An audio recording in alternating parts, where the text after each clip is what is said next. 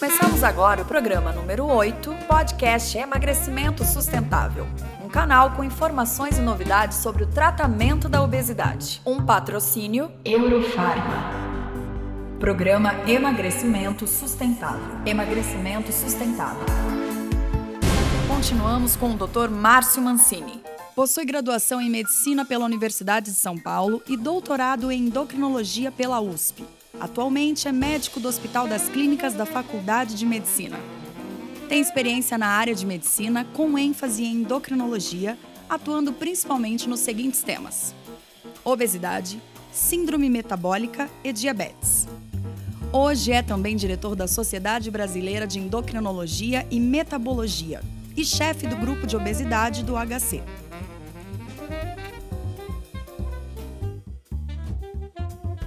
Obesidade e sobrepeso, uma doença crônica que necessita de tratamento a longo prazo. Doutor, qual o significado de doença crônica? Doença crônica é uma doença que, quando você interrompe o tratamento, o problema volta. Ou seja, que tem que tratar o resto da vida. Sempre. Isso, o exemplo mais comum é a hipertensão. Então, a hipertensão, se o indivíduo tiver com a pressão controlada, tomando dois medicamentos ali pela manhã, se ele parar de tomar, a pressão volta a subir. O diabetes, se o indivíduo tiver com a glicose estável no sangue, nos níveis normais, a hemoglobina glicada normal, tomando lá dois ou três remédios para o diabetes, e ele interromper, a glicose sobe. Só que o parâmetro na obesidade, pelo menos o mais simples, é pesar o indivíduo. Não é usar um aparelho para medir a pressão ou medir a glicose no sangue. Mas o peso é um parâmetro biológico. Subir ou baixar o peso é análogo a subir ou baixar a pressão, eh, subir ou baixar a glicose. Eh, é uma doença que, que tem que ser tratada e uma das formas é avaliando o peso. Qual o tempo de tratamento da obesidade e o sobrepeso? Então, o tempo de tratamento é o resto da vida. Para sempre. Por que, que a cirurgia bariátrica funciona para boa parte dos casos? Porque é uma mudança anatômica definitiva. Se o indivíduo desfizer a cirurgia, ele ganha todo o peso de novo. Volta não. Então, uh, claro, isso é para casos uh, mais graves, casos uh, extremos, não é para a maioria das pessoas que têm obesidade, mas se o indivíduo tem um medicamento que está sendo eficaz, que tem um perfil bom com poucos efeitos colaterais, ele tolera bem o remédio, e o remédio ajudou esse indivíduo a perder 10% do peso, esse indivíduo não tem que parar de tomar o remédio, porque quando ele parar, ele ganha tudo que ele perdeu. Minuto Emagrecimento Sustentável. A Organização Mundial de Saúde aponta a obesidade como um dos maiores problemas de saúde pública no mundo. A projeção é que em 2025, cerca de 2,3 bilhões de adultos estejam com sobrepeso e mais de 700 milhões obesos. Número de crianças com sobrepeso e obesidade no mundo pode chegar a 75 milhões caso nada seja feito. No Brasil, a obesidade vem crescendo cada vez mais. Alguns levantamentos apontam que mais de 50% da população está acima do peso, ou seja, na faixa de sobrepeso e obesidade. Entre crianças estaria em torno de 15%. No último levantamento oficial feito pelo IBGE entre 2008 e 2009, já percebíamos um movimento crescente da obesidade. Publicação da ABESO, Associação Brasileira da Obesidade e Síndrome Metabólica. Minuto Emagrecimento Sustentável.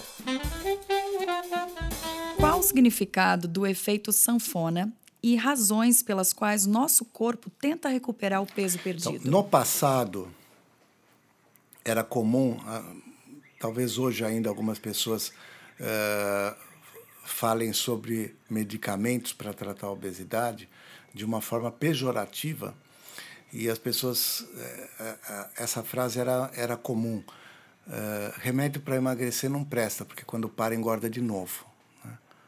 Mas remédio para pressão alta, quando para, a pressão sobe. Remédio para diabetes, quando para, a glicose sobe. Então, é por isso que é, do, que é uma doença crônica.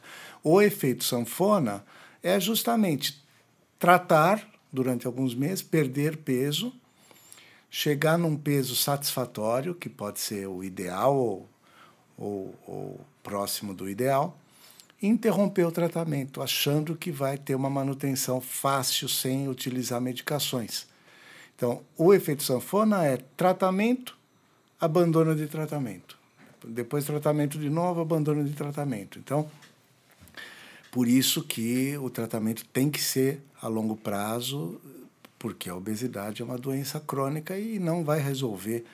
A grande maioria das pessoas vai ganhar todo o peso que perdeu se interrompe o tratamento depois de perder peso e realmente tem uma, uma outra impressão, agora ouvindo aqui, uma questão realmente de consciência e conhecimento, né? Entendimento que, que é um tratamento eterno, que é um cuidado aí para o resto da vida, né? Com a saúde.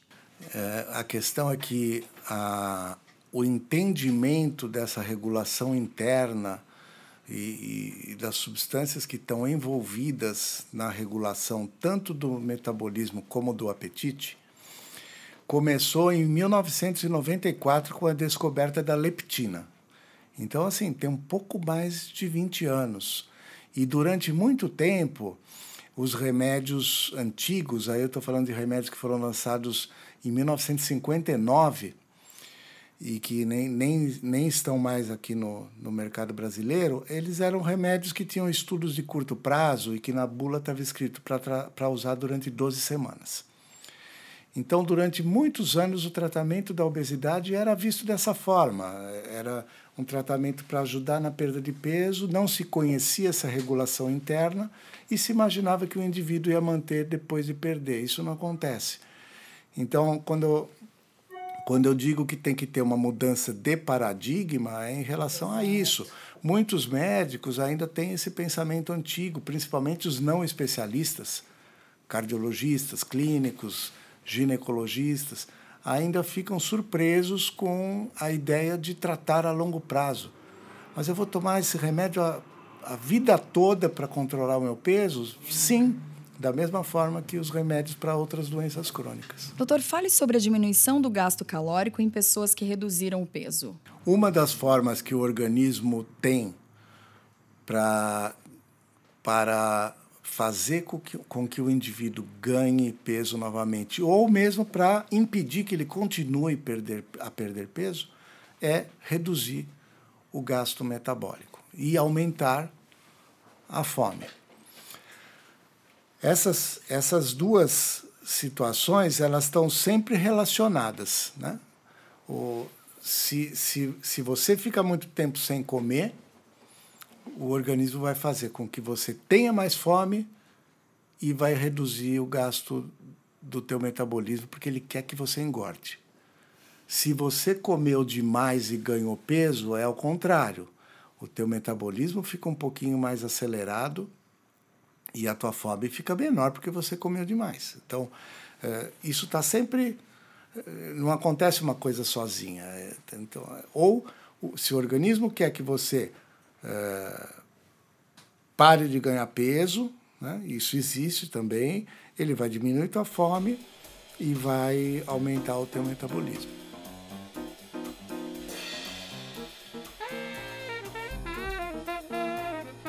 No próximo programa Emagrecimento Sustentável, continuamos com o Dr. Márcio Mancini.